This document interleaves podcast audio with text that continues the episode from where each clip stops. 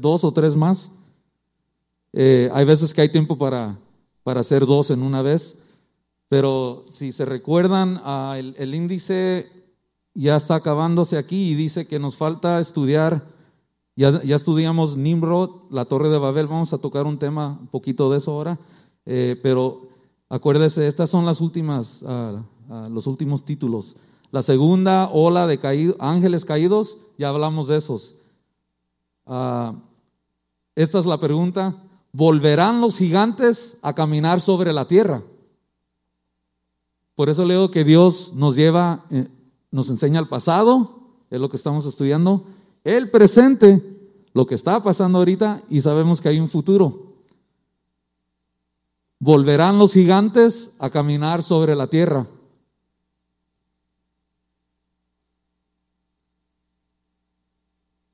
Yo me quiero ir con el Señor, porque al, entender lo que va a suceder aquí durante siete años de tribulación, hermanos, dice que ojo no ha visto lo que se va a ver en ese tiempo. Dice que la humanidad va a pasar en esos siete años, acuérdense que están divididos los primeros tres y medios, son es la tribulación, y de la mitad en adelante es la gran tribulación, de la que cantamos aquí, el cántico de la tribulación del hermano marino. y se sabe que por, en esos siete años van a, van a haber cinco meses, dentro de esos siete años, cinco meses, hermanos, donde el Señor va a remover la muerte y la gente va a experimentar eh, querer suicidarse, tal vez, por lo que están viendo con sus ojos, pero va a oír la muerte. Me imagino de que alguien se va a dar un balazo, ya no quiero vivir, pa. Y van a estar como en un coma, su espíritu no va a salir del cuerpo, van a estar ahí experimentando todo. Cinco meses de tormento. Vamos a entrar en eso después. Y al finalizar, porque aquí habla de la destrucción final de Satanás y sus ángeles caídos. Ese es el último título. So, nos quedan todavía, volver, volverán los gigantes a caminar sobre la tierra. Y la destrucción final de Satanás y los ángeles caídos. Pero también tenemos a la segunda ola de ángeles caídos. Queremos volver a tocar un poquito, un repasar lo que se, con lo que finalizamos la, hace dos semanas. Este es el libro está en inglés, es Genesis and the Synchronized Biblical Endorsed Extra Biblical Text. porque es Extra Biblical Text? Son uh, libros eh, titulados Génesis que están en la Biblia. Ya hablamos un poco de Enoch. Acuérdense que la, la santa palabra de Dios, ¿cuántos aquí creen que fue inspirada por el Espíritu Santo? ¿Todo lo que está en la Biblia fue inspirado por el Espíritu Santo? Sí. Y en la Biblia se encuentra, leímos ah, escritura de este personaje, Enoch. Si está en la Biblia. Simplemente que él se escribió un libro titulado Enoch. Acuérdese que al encontrar el Antiguo Testamento en, el Mar Muerto, también se encontró en ese mismo tiempo el libro de Enoch, el libro de Jasher, y hay otro que se llama Jubilees, jubileo, Quiero se, titula Jubilees. Esos tres, si usted los lee, capítulo y verso, van idénticos al libro de Génesis. Acuérdese que leímos Génesis 6, ah, de ahí en adelante, capítulo 6 en adelante habla de los ángeles que bajan a tener relación con las mujeres. Si usted va a Enoch 6.1, va a leer la misma historia. Jasher y Jubilees, todos tocan el mismo tema. Y, podemos decir que los, ah, discípulos, eh, eh, Judas, el hermano de Jesús, medio hermano, él citó una escritura que se encuentra en el libro de, si no me equivoco, es Jasher. Son muchos de ellos iban y agarraban de esos libros y ponían como que copy and paste. Copiaban y lo pusieron ahí en la escritura y, Dios dio el permiso de que entraran eh, que ese, entendimiento y esas escrituras en la Biblia, en la que nosotros leemos. todo lo que estamos leyendo aquí, hermanos, está en la Biblia y queremos aprender un poquito más ahora. Vamos a repasar. El diluvio sirvió para tres propósitos principales. Tres. Destruir la segunda generación de gigantes, Nefelim. Acuérdese, destruir ¿cuál? No la primera. La segunda generación de gigantes Nefelim, nacidos durante los últimos 700 años antes del diluvio. Acuérdense que hubo 1200 años. Los primeros 500, ahí muere la primera, primera generación de Nephilim, los gigantes. Ahí es que mueren. ¿Ok?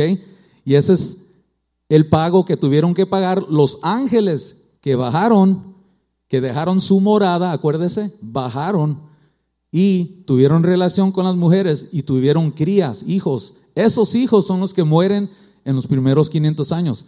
¿Qué pasó en los últimos 700? Es de que se reproducieron. Hijos tuvieron otros hijos, otros hijos, y así vemos otros 700 años donde se iba llenando la tierra entera, hermanos, el ADN. ¿Ok? Todo era eh, contaminado, todo, todo el ADN, excepto cuántas personas? Ocho en total, porque son Noé, su esposa, tres hijos y las tres esposas. Ocho personas solamente, hermanos, se salvaron en la humanidad, de millones que había aquí en la, tierra. So, Sabemos que el diluvio destruyó, dice, la segunda generación, o sea, todos esos hijos que iban naciendo durante los 700 años. Y los últimos 120, al llegar al año 580, ah, de ahí súmale 120 más, ahí es donde Dios le ordena a Noé, ármame el arca. ¿Por qué? Porque estaba muy mal lo que estaba pasando aquí. Ya era malo del que los ángeles hayan ah, desobedecido la primera rebelión. Esa es la segunda. Adán y Eva y la serpiente la primera. La segunda rebelión era eh, el que hayan bajado los ángeles y desobedecieron. Ahí ya estaba mal, pero Dios tiene paz, dio tiempo y le dice a Noé, ármame el arca a ver si ellos cambian su manera de ser. Y vamos a estar entrando en eso. Y acuérdese que la última generación está comparada a cuál? La de Noé. We gotta study that. Estos son los. Uh, la primera razón es para destruirse de la segunda generación de Nefelim. 700 años antes del diluvio. Estos son los gigantes a los que se refiere Génesis 6.4. Vamos a leer Génesis 6.4. Dice. Había gigantes en la tierra en aquellos días. Acuérdese que en los días de quién? Del tatara, tatara, tatarabuelo de Noé que se llamaba Jared, Jared. Y también después, mire lo que dice. Ooh, it's in English, huh? There were giants. Can we get it in Spanish? There were giants on the earth in those days, and also afterward. That afterward makes people think. Now, now I'm going to English. Okay, eh, esa escritura, la voy a aquí, dice, había gigantes en la tierra en aquellos días y también después. Mucha gente, acuérdese que, ya entendimos que el libro de Génesis no se salta, no se, no se va al, al Nuevo Testamento. Y mucha gente aplica que después del diluvio volvieron a surgir los gigantes. Ya estudiamos la semana pasada que no fueron, que otro grupo de ángeles bajó a hacer lo mismo, ¿ok? Y también después está hablando de, es, nomás cruzando los 500 años a entrar a los 700, porque ahí siguieron naciendo Nefelim, gigantes, ya no tan altos, iban bajando en, en tamaño. Y los vemos después del diluvio, los vemos después, y vamos a estudiar de eso, ya no están de 30 pies, ya están más, más, más pequeños. Ok, vamos a leer, mire. So, había gigantes en la tierra en aquellos días y también después. Cuando usted oiga eso en el futuro, acuérdese que son 500 años y ahí está hablando de los siguientes 700 años. ¿Sí me entienden? All right.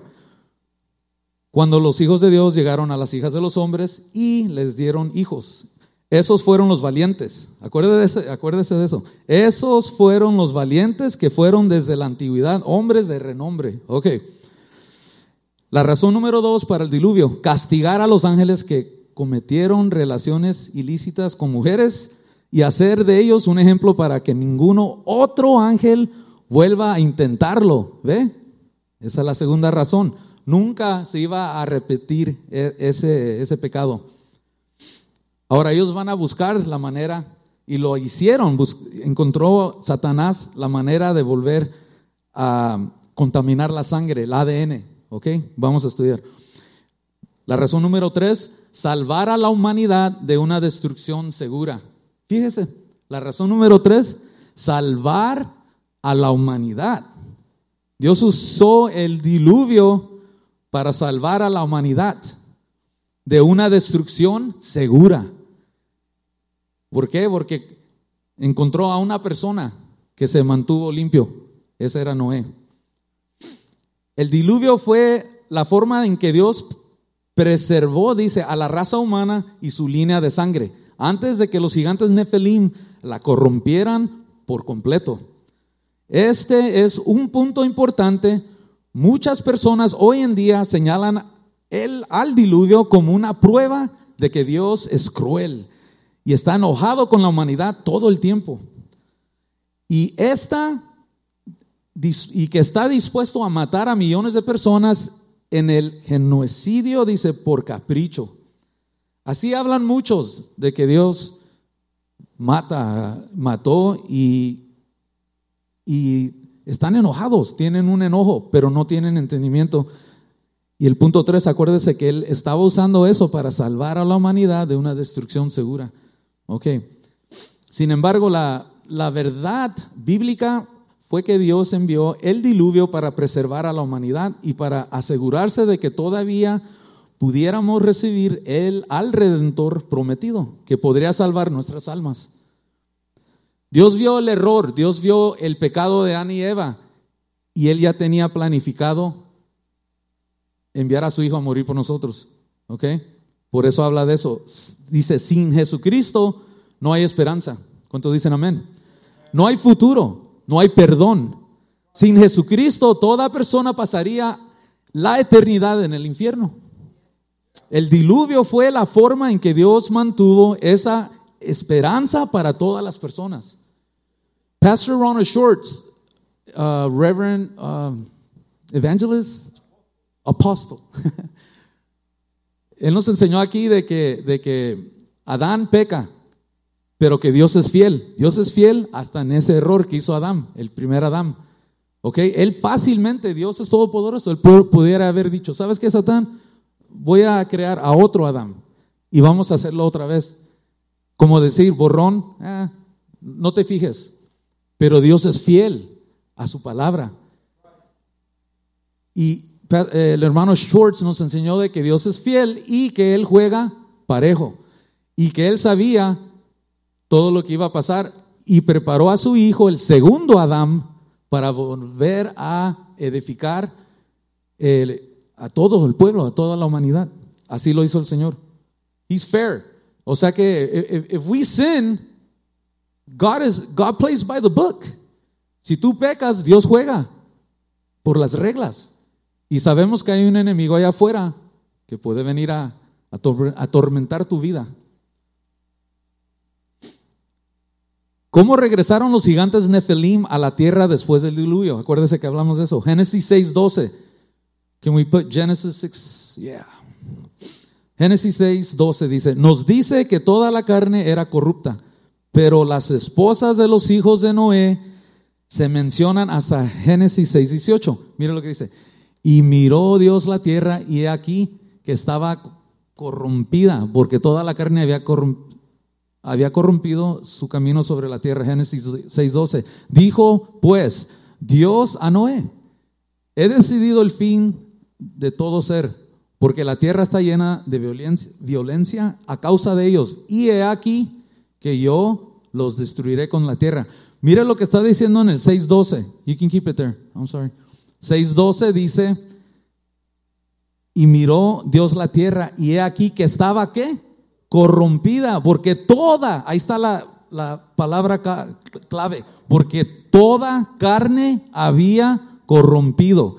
Ese 6.12, mire lo que sí dice 6.18. If you're taking notes, check this out. Más estableceré mi pacto contigo y entrarás en el arca, tú, tus hijas, tu mujer y, ¿quién? Las mujeres de tus hijos contigo. Si usted lee Jasher, Jubilees, usted va a llegar a entender de que las hijas no se eligieron, eligieron hasta siete días antes. ¿Cuánto dice el que el Señor mantuvo la puerta abierta por siete días más? ¿Se acuerdan? En ese tiempo es de que Él elige las esposas para los hijos de Noé. se supone que si usted está leyendo 6.12, dice que toda la tierra está contaminada, ¿verdad? Y en el 6.18, eh, seis versos adelante, habla de que ahí es que se, por primera vez hablan de las mujeres que, se fueron, que fueron elegidas para los hijos de Noé.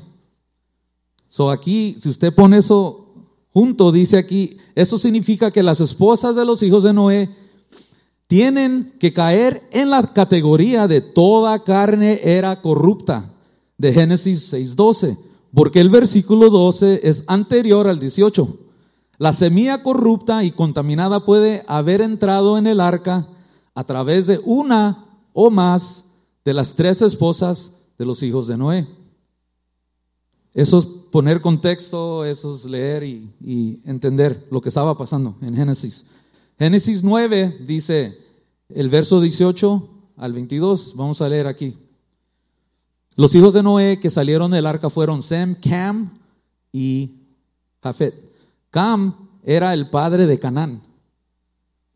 Son tres hijos pero Dios simplemente no habla de los hijos de Sem, no habla de los hijos de Jafet, habla del hijo de Cam. Dice, los hijos de Noé que salieron del arca fueron Sem, Cam y Jafet.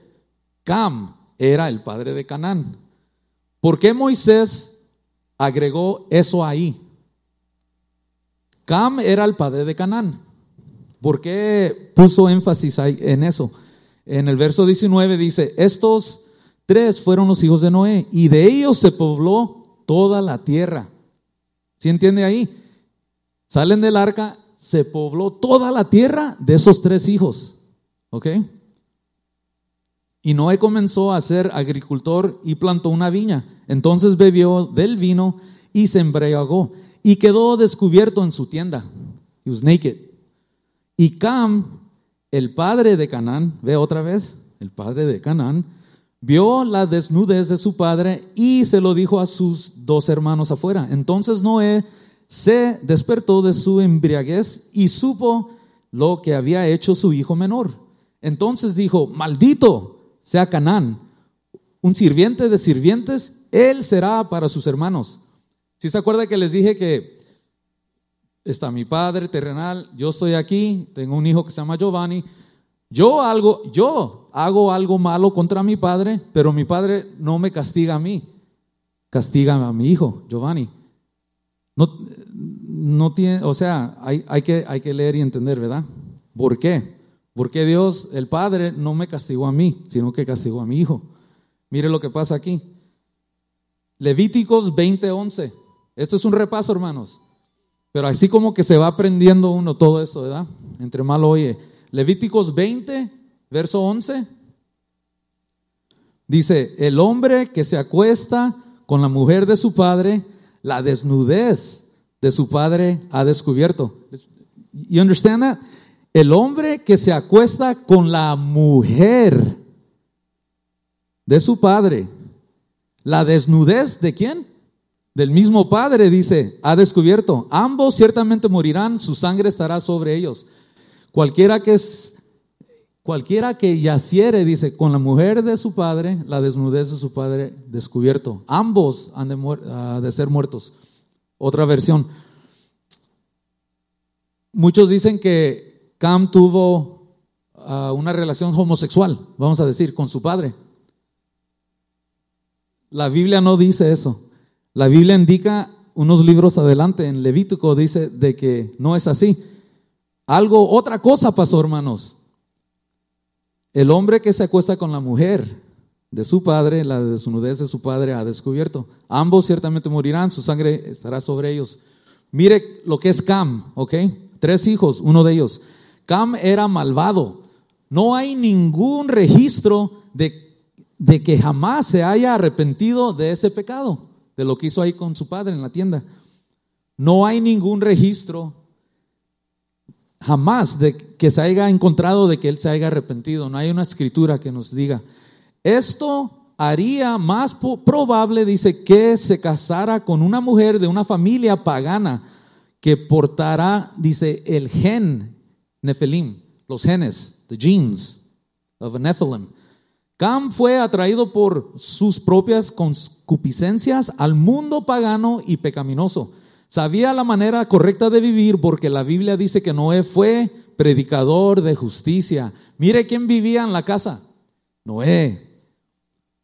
Sabía, dice aquí, sabía la manera correcta de vivir porque la Biblia dice que Noé fue un predicador de justicia. Noé y su familia estaban completamente al tanto de la hibridación de Nephilim que estaba ocurriendo y Noé Claramente hizo esfuerzo por vivir separados de esto.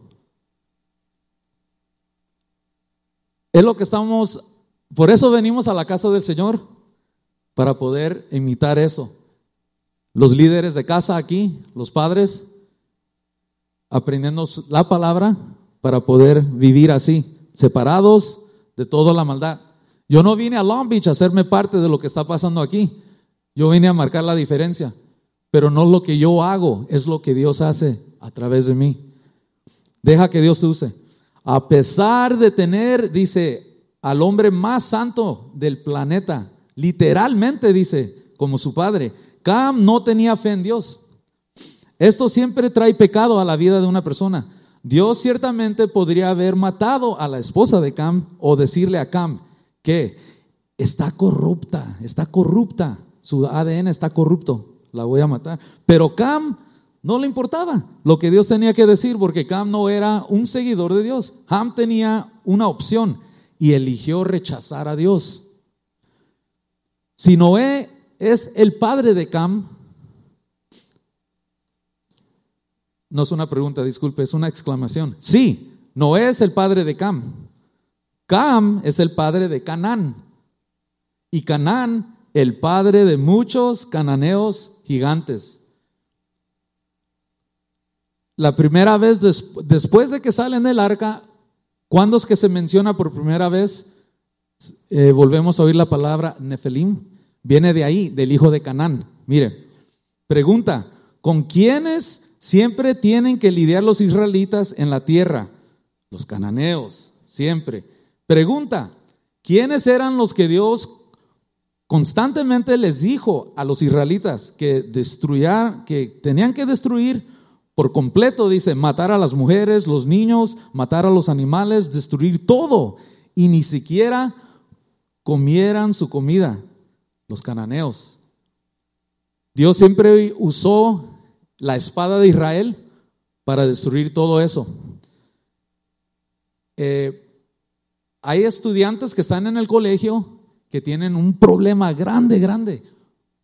Conseguir lo que se les infundió en la casa, lo que se les enseñó en la casa, y venir a la casa de Dios, leer la palabra en la Biblia. Llegan a este tema de que Dios, dice, mandó a Israel a matar, dice, a destruir por completo, a matar a mujeres, niños, animales, destruir a todo y ni siquiera dice les permitió comer de su comida. Eso ahí ha causado en sus mentes, en su corazón, en su alma, el no poder servir a Dios. Y con todo eso encima, en las escuelas les están enseñando, les están enseñando la nueva era. Junte todo ese material y están confusos. Están confusos, no, no, no entienden por qué Dios, el Dios del Antiguo Testamento, ¿se acuerda que les dije? Se nota ahí que es un Dios y usted ve a Jesús en el Nuevo Testamento y usted oye a Jesús en su palabra decir, el que me ha visto a mí, ¿ha visto a quién? Al Padre. Pero uno puede ponerse ahí y decir, espérate Jesús, tú eres amor, perdonas, perdona al que te ofende. y tú ves en el Antiguo Testamento, ves a Dios y como que son dos personas diferentes. Es lo que dicen muchos de ellos. It's not the same God from the Old Testament and the New Testament. But cuando uno entiende, cuando tú llegas a entender que el diluvio fue para que nosotros pudiéramos estar aquí, ah, y uno empieza a entender, es un acto de amor el que hizo allá en el, en, eh, en el diluvio el Señor para que pudiéramos estar aquí. Y también ahí, hermanos, ¿por qué mandó a, matar a eso? Lo vamos a estudiar en esta noche. Ayúdanos, Señor. Amén. Uh, proyectar película. Can we throw on the movie real quick? Acuérdese que con la espada de Israel, un ejemplo de lo que podía haber sido. It's okay, you can play it like that. Leave the lights on. It's okay. Para los que no la vieron la semana, hace dos semanas, aquí está. Un ejemplo de cómo tal vez se enfrentaron a gigantes.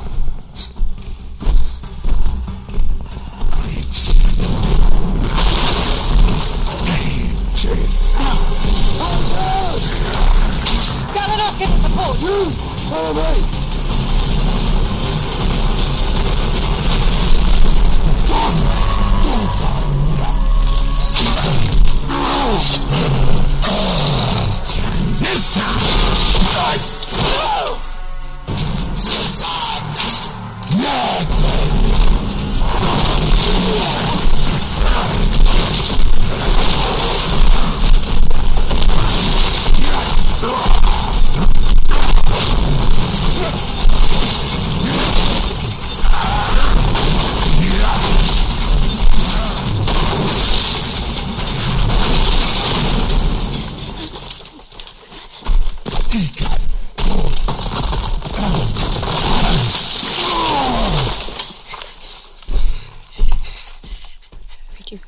Acuérdese que el gigante, you can keep playing, no solamente era grande, alto, sino que este libro explica de que el oír, el sonido de la voz era tremendo, era muy, muy fuerte, el poder escuchar.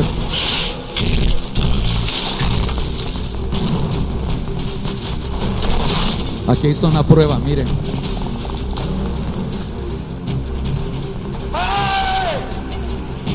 Bad idea.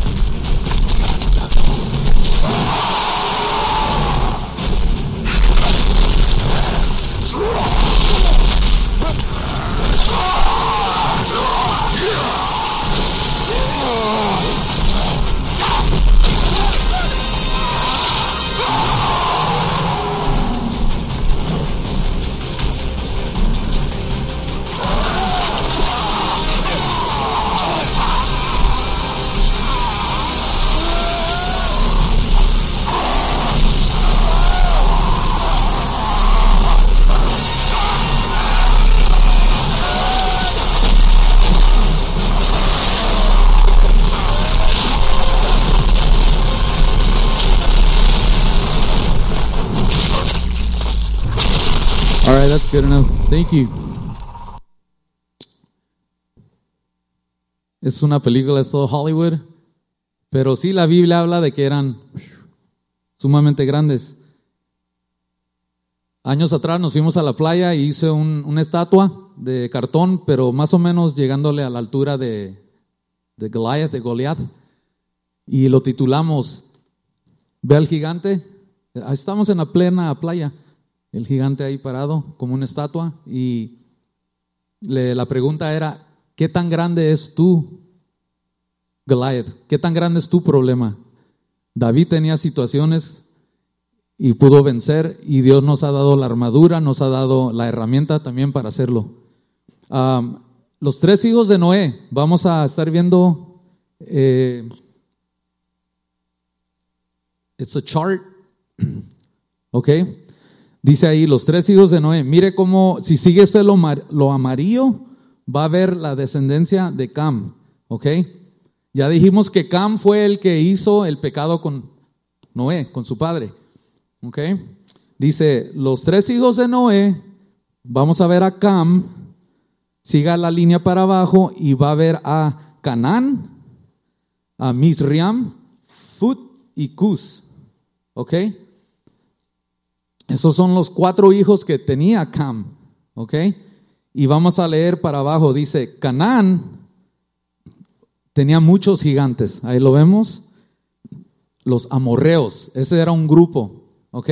Si ven a Misram, tenía solamente un gigante, y de ahí salen, ¿quién? Los filisteos.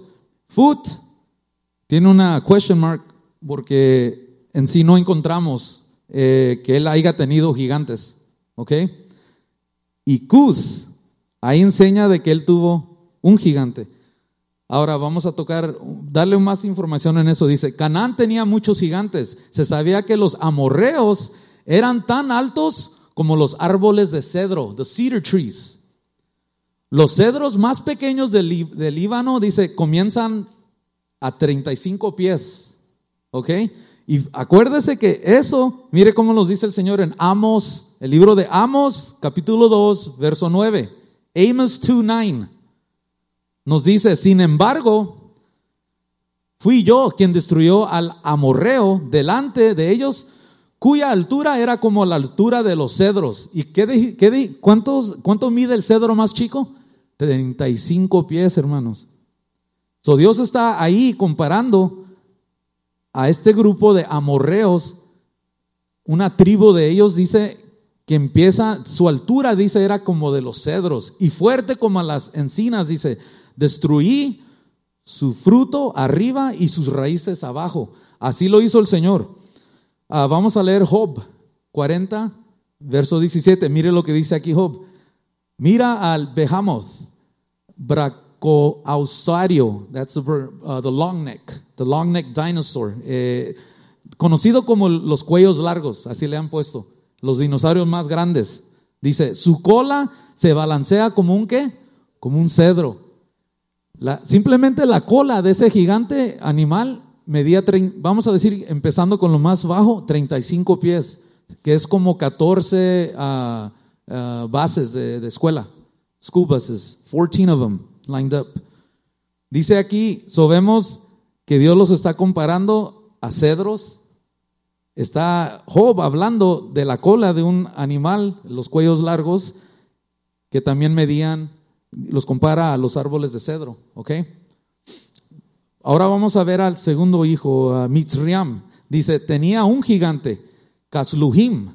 Casluhim es el padre de los filisteos. Génesis 10, verso 13 al 14. Mizream engendró a Ladum, Anamim, Lehabim, Nabtuhim, dice, y en el verso 14 dice, Patrusim y Kasluhim. ¿Quién es Kasluhim? Dice aquí, ¿de dónde vinieron los filisteos de Kaftorim? Ok, sabemos de al menos cinco gigantes de los filisteos. Goliat y sus eh, cuatro hermanos que fueron nacidos del gigante en Gat. ¿Ok? So, la Biblia aquí nos está enseñando después del diluvio. Acuérdese la pregunta: ¿Cómo regresaron los gigantes Nefelim a la tierra después del diluvio? So, aquí estamos viendo a la genealogía. Ahora vámonos con, put, con Fut. No hay evidencia de linaje de gigantes en Fut. Can we go back to the chart? All right, the chart right there, perfect. So vemos que en Food no hay linaje, dice eh, Cus. Hay un gigante en el linaje de Cus. Se llama Nimrod, Nimrod, pero no nació gigante. El texto te lleva a creer que Nimrod se hizo algo a sí mismo para alterar su cuerpo y se convirtió en un gigante Nefelim. Génesis 10, 8 nos dice, y Cus engendró a Nimrod, él comenzó a ser poderoso en la tierra. So, por eso la escritura nos da a entender de que no parece que Cus tuviera un Nefelim de nacimiento natural. Nimrod es como decir, nadie, mm, hay gente que no nace con diabetes, hace algo, no trata su cuerpo correctamente y llega a la enfermedad de diabetes, ¿verdad? So aquí vemos un ejemplo de que Nimrod no nació gigante, él alteró su cuerpo, hizo algo y comenzó, dice la palabra, él comenzó a ser poderoso en la tierra. Eh, vamos con Jafet. Ahora vamos para arriba. están los hijos de Noé, vámonos al primero, que es Jafet. Génesis 10, 2 dice, los hijos de Jafet, Gomer, Magog, Magog, Madía, Javán, Tubal, Mesec y Tiras. Dice, hay gigantes en la línea de Jafet, Gog y Magog. Ahí tendríamos que meternos más eh, a, estudiar. Y acuérdense que el, nombre de Gog y Magog se encuentra en, el libro de Apocalipsis. Y ahorita está ocurriendo algo en Israel que tiene que ver con esa guerra también. Uh, Sem, back to the chart. Sem, arriba a la mano derecha, eh, izquierda derecha, Sem. ¿Qué dice ahí? Uh, no hay gigantes. Nefelim en el, linaje de Sem, lo cual es algo bueno, hermanos. ¿Por qué? Porque Jesús está en el linaje de Sem. Hay 76 generaciones desde Sem hasta Jesús. Sem es el otro hijo de Noé. Los primeros dos tienen linaje de gigantes, pero Sem no, porque acuérdese que Dios pone todo en orden. Él sabía de que iba, a nacer Jesucristo y de ahí es que sale. Usted puede ir siguiendo. Acuérdese que Caín mató a Abel, ¿ok? Y nació un tercer hijo. Y de ese tercer hijo, Shem, de ahí es que empieza el linaje de Jesucristo, de ahí viene. Y aquí se vuelve a unir con Sem. Y Sem de Sem dice, Ah, lo cual es algo bueno porque Jesús está en el linaje de Sem. ¿Usted quiere saber de dónde viene? Si alguien le pregunta, ¿qué pruebas tienes tú de que Jesús existió? Ah, hay un linaje, está todo el árbol de su familia. Y lo podemos leer en Mateos. En uno de los ah, ah, eventos que tuvimos con los jóvenes en la montaña, Pastor nos enseñó eso, que ahí puede uno seguir eh, las familias y cómo fue que llegó a nacer Jesús. Ok, nos vamos ya para... ¿Por qué Dios ordenó? Aquí está la pregunta. ¿Por qué Dios ordenó matar a poblaciones enteras en algunas ciudades? Hombres, mujeres, niños, incluso ganado, el animal.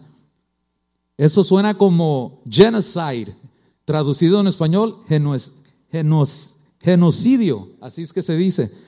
Y eso es lo que dicen los estudiantes en los colegios porque les están eh, lavando el coco, como se dice. Y ellos están ahí haciendo combate, teniendo ah, one on one, um, pláticas, charlas con cristianos diciéndoles, tu Dios mandó a matar a mujeres, niños, ah, hasta animales. ¿Cómo puedo yo servir a un Dios, a tu Dios, si Él hizo eso? Y vamos a entender que es un acto de amor. Génesis 15, del verso 12 al 21, vamos a leer, aquí dice, cuando el sol se estaba poniendo un sueño profundo cayó sobre Abraham. Y he aquí el error, el horror, dice, y una gran oscuridad cayendo sobre él. Verso 13. Dios le dijo a Abraham, puedes estar seguro de que tus descendientes vivirán en una tierra que no es de ellos, donde serán esclavos y serán oprimidos por cuántos años? 400 años. Vamos a poner materia aquí. Verso 14 dice, y también la nación a la que se sirven, dice, yo juzgaré. Después saldrán como muchas, saldrán con muchas posesiones. Verso 15, ahora bien, tú irás a tus padres en paz, serás enterrado en una buena vejez, dice, pero en la cuarta generación volverán aquí. Cuarta, cuarta generación. Cada generación era de 100 años, hermanos ahí, ahí sale el número 400 años, porque la iniquidad de los amorreos aún no ha terminado. La historia del pueblo hebreo en, en Egipto, aquí está hablando de eso, hermanos. Dios le deja entender a Abraham lo que va a pasar. Dice, y sucedió que cuando se puso el sol y oscureció, he aquí apareció un horno, aumenta, dice, y una antorcha encendida que pasaba entre esas piezas. El verso 18 dice, él mismo, en ese mismo día, el Señor hizo un pacto con Abraham diciendo, a tu descendencia he dado esta tierra, desde el río de Egipto hasta el río grande, el río Éufrates, a los senos de Kenesites, a los Catmonitas, dice, los hititas, los fereceos, los rafim, los amorreos, ahí están los amorreos, los cananeos y gregoseos y los juveseos. Todos esos son grupos de gigantes. ¿Ok? Amorreos. ¿Dónde usted vio el nombre amorreo? Can you put the chart back? I'm sorry, uh, Amy. Mire abajo. Canaán, muchos gigantes. ¿Qué tribu? La tribu de amorreos. Ahí le estaba diciendo Dios, ¿sabes qué? La cuarta generación volverá aquí, porque la iniquidad de los amorreos aún no ha terminado. Dios los puso en Egipto, hubo escasez de comida, los guardó ahí y algo estaba pasando en esa tierra.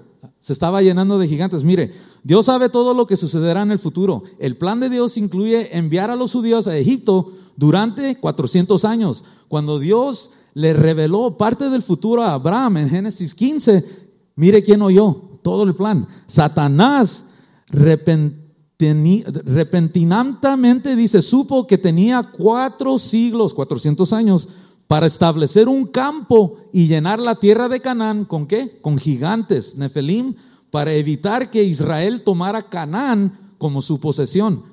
Satanás siempre ha tratado de imponer el plan de Dios. Dios le dijo a Abraham, te voy a dar esas tierras. Israel todavía no tiene esas tierras, hermano. Es muy, muy pequeño lo que tiene en sí Israel hoy comparado a lo que Dios dijo que le, iba, que le había dado ya a Abraham. ¿Ok? ¿Cómo comenzaron estos 400 años de esclavitud para el pueblo hebreo en Egipto? ¿Cómo empezaron?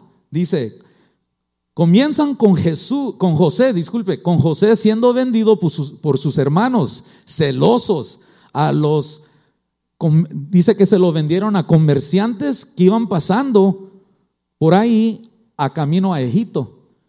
So José lo tiran a un pozo, lo sacan, lo venden y le dicen a su padre, oh, una bestia lo devoró, lo mató. Aquí está su, su vestuario lleno de sangre. ¿Sí se acuerdan de eso? Ok. Hubo, dice, una hambruna en la tierra de Canaán. Había hambre en la tierra de Canaán. Más tarde, conocida como Israel. ¿Sí entienden? Ese lugar de Canaán, ahora se, lo, titulamos Israel. Es la, misma tierra. Debido a esta hambruna, el hebreo dice, patriarca Jacob, el papá de José, dice, viajó con su familia extendida de, de 70, 70 a Egipto para vivir en mejores condiciones y estar con su hijo José. La sabiduría de José había impresionado al faraón de Egipto hasta el punto de que fue nombrado virrey de Egipto, the victor, eh, que ocupaba el segundo lugar en el poder solo después del faraón. Los siguientes 430 años, dice en Egipto, vieron a, la, a los israelitas prosperar y multiplicarse rápidamente, aproximadamente 3 millones de personas. De 7 ceros, 70, fíjese, hasta 3 millones de personas. Estos números eran tan grandes que el faraón se, se puso nervioso porque los israelitas se estaban volviendo demasiado numerosos para controlarlos y pensó que, que, podrían ponerse al lado de los enemigos de Egipto en caso de guerra.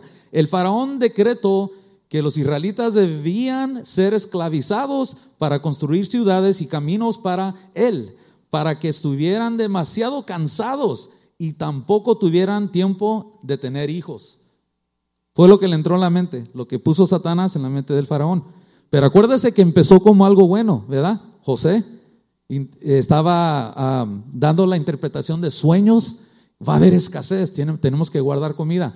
Lo hicieron como él dijo y lo pusieron en esa posición alta. Ahora dice Deuteronomio 9.1, Deuteronomio capítulo 9, verso 1, dice, hoy Israel, estás, hoy Israel, estás cruzando el Jordán, hoy, para tomar la tierra que pertenece a naciones, dice, más grandes y más fuertes que tú giants. Con grandes ciudades, con muros tan altos como el cielo, dice. Verso 2, el pueblo ahí es fuerte y alto, los hijos de Anakim. Ustedes los conocen y lo han oído decir. ¿Quién puede estar delante de los hijos de Anac? Anac está en ese cartelero que enseñamos hace rato. Uh, Deuteronomio 20, mire lo que dice, del verso 16 al 18.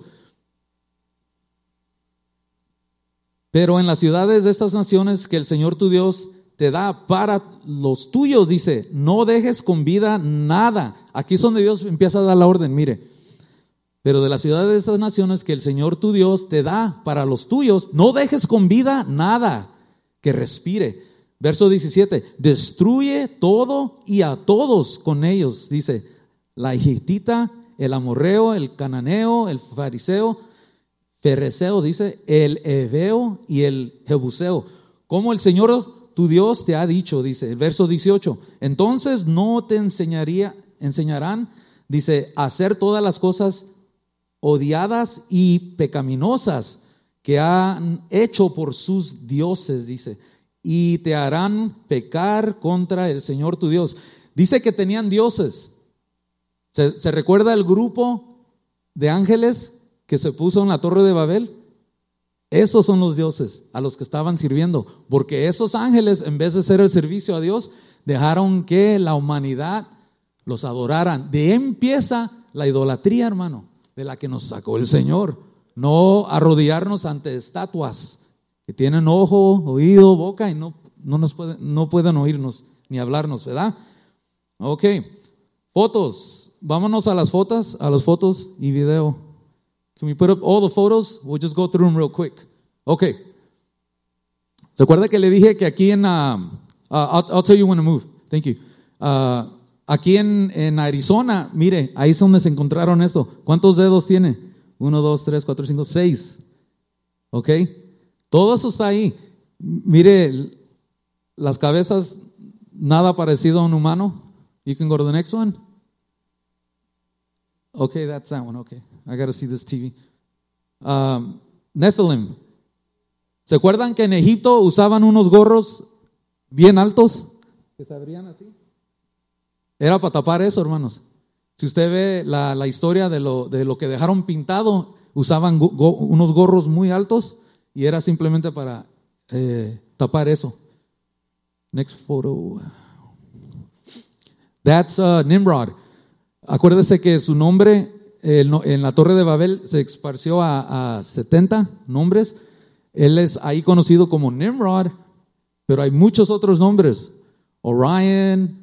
Y usted sigue y sigue y sigue estudiando y se va a dar cuenta que están todos hablando del mismo personaje y su cuerpo se encontró. Así es que lo vieron. Our US Marines lo encontraron, tomaron una foto. That's Nimrod. Dicen que su cuerpo, de una manera u otra, lo hicieron llegar acá. ¿Y qué, qué creen que están haciendo? Están sacando el ADN para ser super soldiers. Porque Nimrod, ¿se acuerda que en, la, en el cartelero que le enseñamos?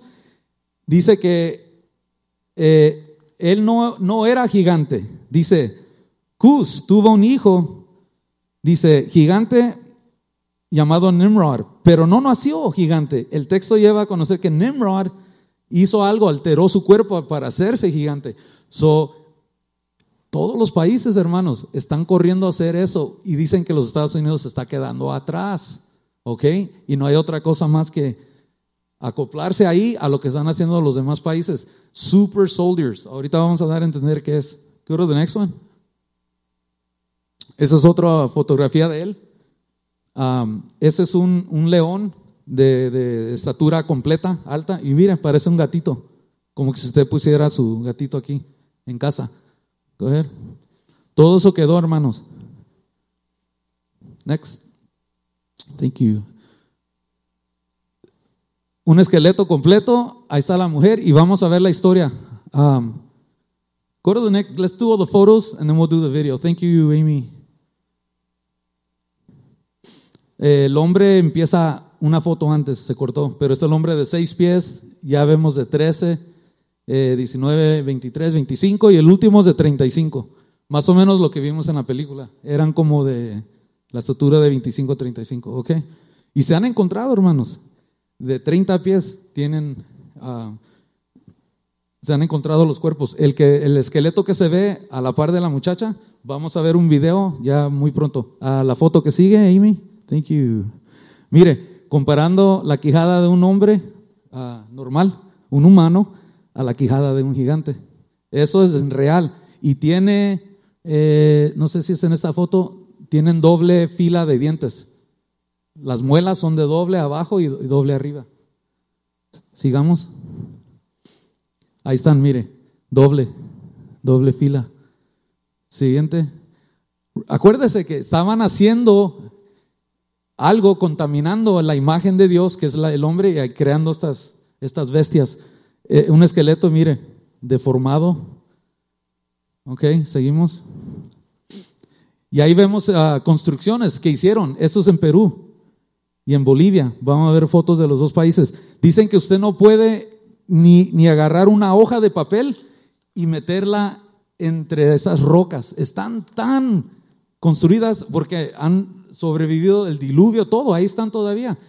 Y acuérdense que algo chistoso que la torre de Babel no la construyeron así, hermanos.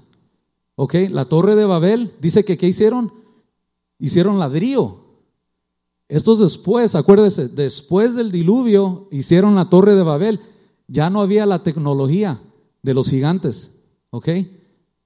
Quedó un, todo, quedó destruido el entendimiento. So el humano, Nimrod, manda a hacer una torre, pero la hace qué? De ladrillo como hoy día, de ladrillo quemándolo y haciéndolo. Ya no era la misma construcción. Esta fue hecha por Nefelim. Esas piedras, vamos a ver otras piedras, mire. Esa piedra se supone que era, dicen que todo eso quedó tirado así en la tierra por el mismo diluvio y, empezaron a, encontrarlas, a limpiar toda la arena y se dan cuenta qué tan semejante eran las piedras. Can you show the next one? All right, I'm sorry. If you go back to that rock, esa piedra eh, dicen que no tenemos hoy en día un aparato, una maquinaria para mover eso. No, no hay en existencia, no tenemos nada que podría levantar.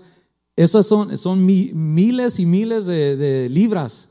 Eh, han calculado ya el número, después se lo doy, no lo escribí, pero it's, it's way up there. And there's not a crane. We don't have a crane. You know the cranes they use to lift stuff? You see it in constructions? We don't have a crane that can lift that up. That's how big these things were. That's because giants were involved. All right? All right, next one. There's another picture, mire. Same thing. Go ahead. Uh, that's a, uh, a thigh bone of a, of a, human again. Estas son las que les dije que se encontraron en Arizona, en Arizona. En una cueva dice que eh, tenían pelo rojo, altos. Parece que esos llegaron a ser de, entre 9 a 12 pies. Aquí en Arizona, los indios cuentan las historias. Eh, ¿Se acuerda que les dijimos del, famoso How? Bueno, su saludo no, no era how, no había ni, ni sonido, era simplemente la mano arriba enseñando que tenían cinco dedos, no seis, como lo vimos en la foto. Entre las tribus, ellos usaban la, la mano como una señal de, de, hola, yo soy humano, no soy gigante, no, soy, no tengo seis dedos, no te voy a comer, porque eran cannibals.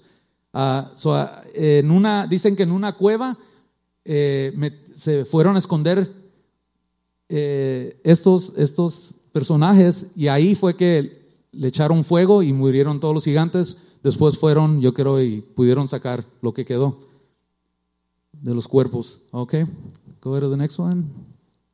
Escalones, miren los escalones. El humano ahí parado. No, puede, no pueden ni saltar al que sigue. Tienen que salirse a la orilla y caminar por la orilla. Giants, giant steps.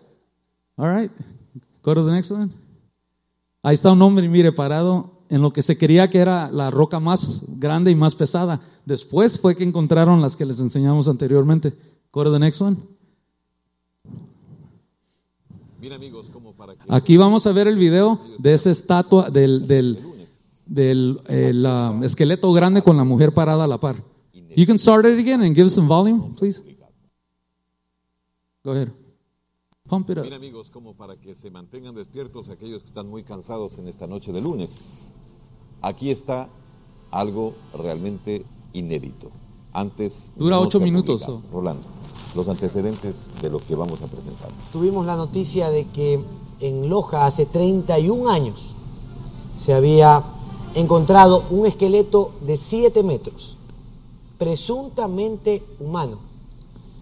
Y como estábamos dentro de esta investigación respecto a los extraterrestres y como que hay una teoría referente a la visita de estos seres desde tiempos inmemoriales, entonces decidimos investigar a Alfonso y fuimos al sitio mismo del hallazgo y encontramos el esqueleto desarmado, pero ustedes podrán jugar si es humano, si no lo es, y formarse su propia impresión. Que hablen las imágenes entonces. Adelante. Prevenidos del sorprendente hallazgo, viajamos a la provincia de Loja para dialogar con el custodio del gigantesco fósil. Buenas tardes, tenga la bondad. ¿Cómo está? Rolando Panchano. Carlos Vaca.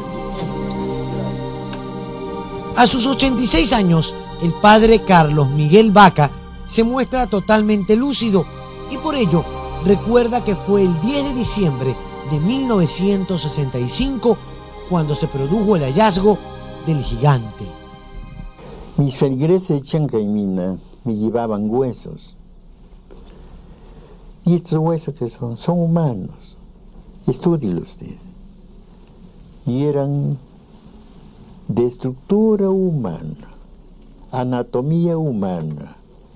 No tenían diferencia. Lo único, la diferencia de la, de la enormidad, del rótula, del cerebro, de las manos, del tronco, de las extremidades. Les dije, pues vamos a hacer una expedición. Me ayudan. Entonces buscaron por ahí personas que fueran al cocina, otros dar refrescos y otros a cavar. Vamos a hacer la excavación. Entonces nos dividimos allí entre 25 personas, entre 25 personas.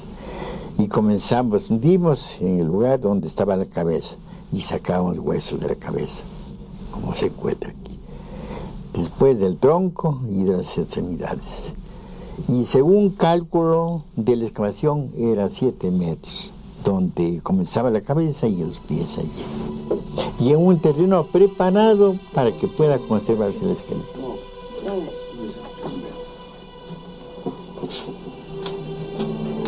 Parte de la cabeza, ¿no? Tal como se observa, los huesos parecen muy antiguos, bien conservados e impresionan por sus dimensiones.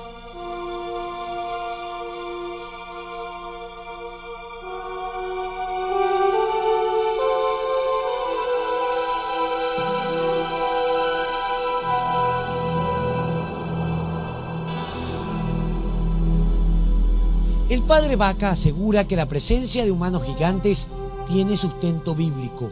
Ahí viene el Génesis, en el capítulo sexto, versículo 5. Y hubo gigantes en aquel tiempo, jayanes, hombres de nombradía, los que construyeron la torre de Babel, la pirámide de Keos y otras obras monumentales gigantescas en el mundo. Hay obras bellísimas, ediciones distintas de la Biblia, pero esta trata a los gigantes. El Génesis, Números, Deuteronomio, Josué, Sabiduría y Baruch, en distintos capítulos y versículos. De modo que es una cosa inamovible porque es palabra infalible de Dios. Asimismo, el sacerdote asegura que esta civilización de gigantes podría ser producto del cruce entre humanos y alguna raza extraterrestre. ¿No se contrapone lo que usted me dice con las creencias de la Iglesia Católica? Absolutamente. Porque la religión católica lo que quiere es avance de la ciencia, del arte, la libertad, pero no en materialismo. Siempre defiende el principio de que todo es con Dios. ¿Usted cree en los extraterrestres? Y a los extraterrestres hay que creer en el sentido. La Sagrada Biblia, que es palabra infalible, dice, hay rebaños, hay ovejas de otro redil, pero yo tengo que reunirlas a todas y de todos de esos rebaños formar uno solo. Luego quisimos verificar si los huesos son de humanos o de animales y consultamos a dos expertos. Para mí me resulta de gran importancia, sin afirmar que sea de humano, ni tampoco descartarlo, ¿no? Pero basta que sea restos eh, de seres vivientes, fósiles, para despertar, dada la, la magnitud de, los, de la osamenta. Entonces, eso mismo da la oportunidad y la exigencia de hacer un estudio científico. No le podría decir yo si es humano o si es animal, porque habría que hacer estudios más prolijos, estudios microscópicos más detallados, para poder afirmar si es humano o es animal. Pero la impresión así, da, este, impresiona esto como algo de una persona gigantesca o de un animal también grande. Y este de acá, que alguien ha puesto aquí, que impresiona como hueso de cadera, bueno, sí tiene parecido a un hueso de la cadera humano, que es pero mucho más peso, mucho más grueso. Esto nos obligó a profundizar nuestra investigación y así nos trasladamos al sitio donde fue hallado el fósil. Y no fue una tarea fácil.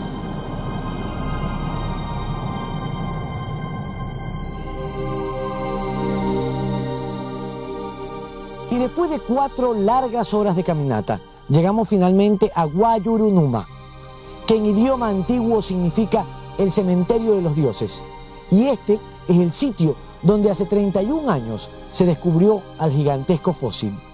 La cabeza, viste cómo era aquí, el seso hallaron y la costilla hallaron como abajo así. Era largo, todo era de gigantes y la, la costilla era más grande de mi brazo, pero el grosor era así, una chulla costilla. Un diente, si bien allá también era enorme el diente, sí. Este también lo llevo el parcita. Unos, unos dientes también grandotes. ¿De qué porte, sí? De porte sí eran así los dientes. ¿Y no eran dientes de animal? No, no eran de animal. Eso era de, así de, de humanos. ¿Cómo sabe? O sea, por, por, ¿Cómo llega usted a esa conclusión? Por el seso, de la, parecían que, que era del, del, lo de adentro, el tuétano que llamaban nosotros. Ya. Por eso decían que no era animal. Y según los huesos, las mandíbulas, todo eso. De la, Ya. es distinto un- las mandíbulas de un animal con las de un ser humano. Además que ustedes han visto animales muertos y no se parece a eso. No, no, no se parece a eso. Sí, ese ¿Y no era un animal? No, animal no era. era ¿Por qué no era un animal? Era gigante, conocido siempre que era. Por la muela, pues era semejante, él no era animal. Era este gigante, decían que era. Todo así acostado a lo largo. Sí. Padre Vaga, ¿por qué nunca reveló este hallazgo? esperando el momento providencial, que no sé si decirlo sea este, este.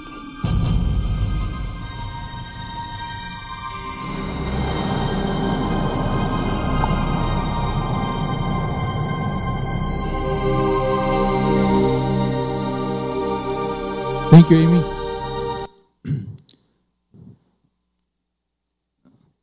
Ok, ah, para acabar nomás, la foto de las cuevas, can you show that? The caves.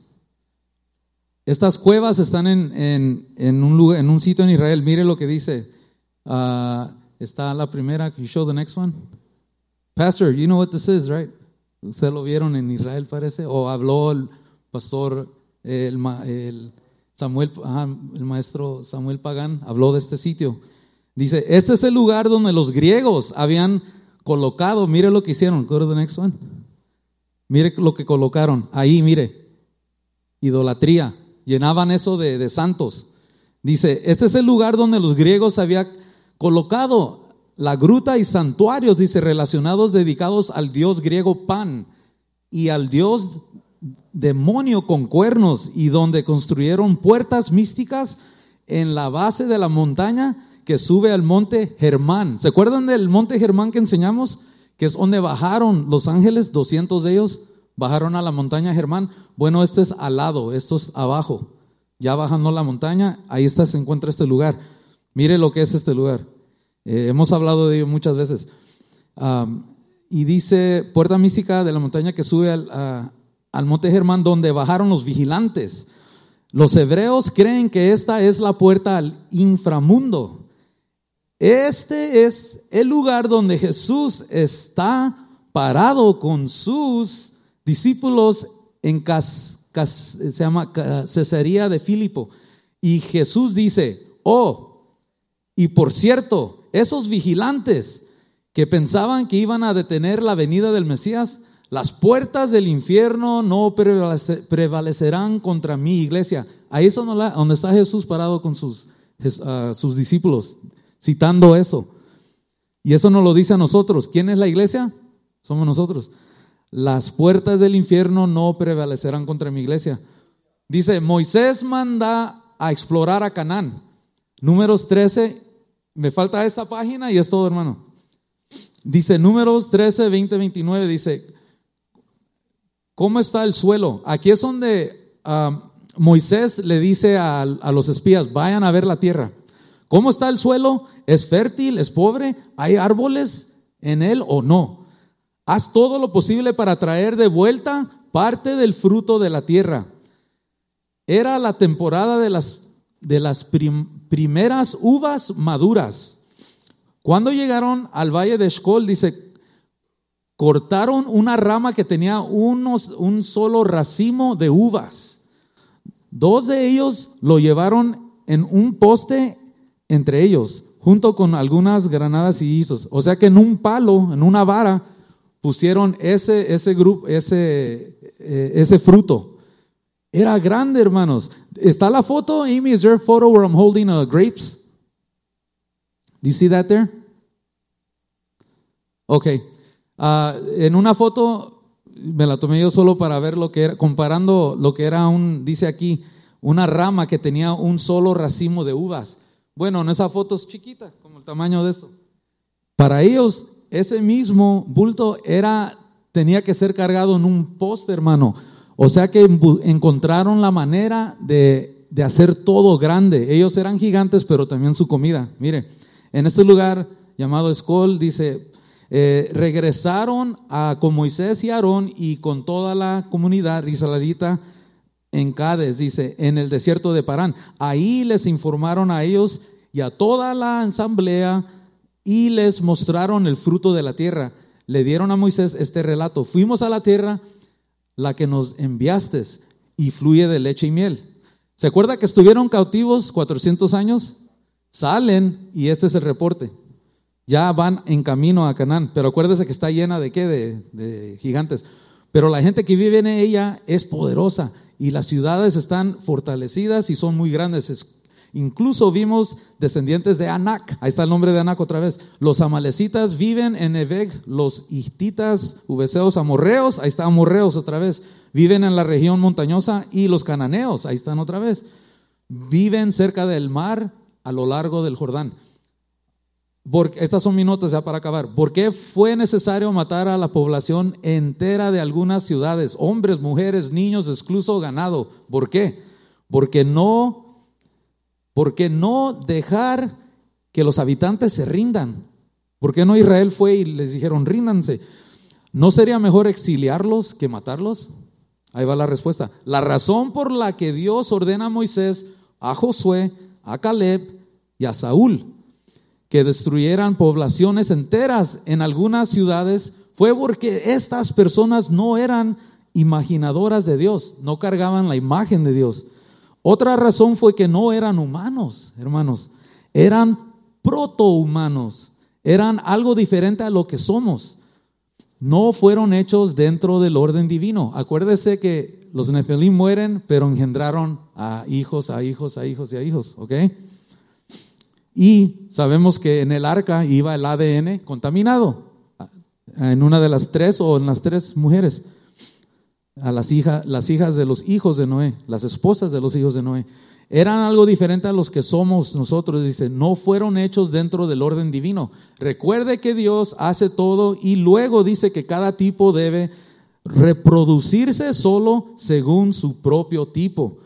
En Primera de Corintios, Pablo nos dice, Primera de Corintios capítulo 15, verso 39, dice, no todas las carnes son iguales, las personas tienen una clase de carne, los animales tienen otra, los pájaros otra y los peces otra.